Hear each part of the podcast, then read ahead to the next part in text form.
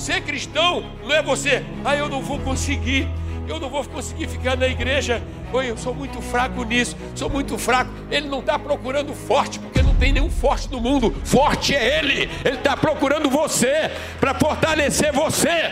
Porque nós somos treinados e aprendemos que nada que ocorre conosco é por acaso, Deus tem um propósito e mesmo na tribulação quer nos ensinar.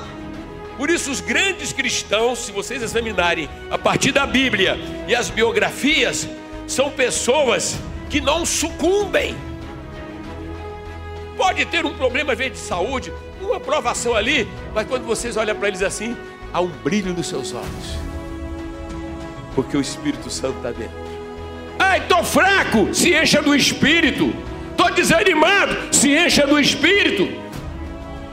Triste, se encha do Espírito.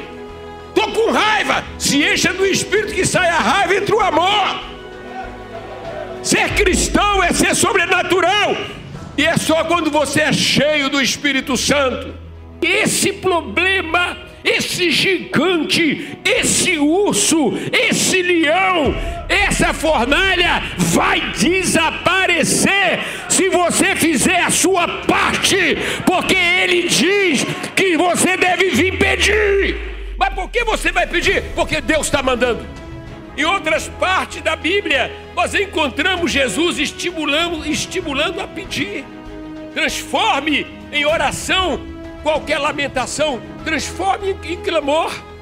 Não pare de pedir, não pare de buscar, não pare de orar. Virá aquilo que é promessa, porque Deus é fiel.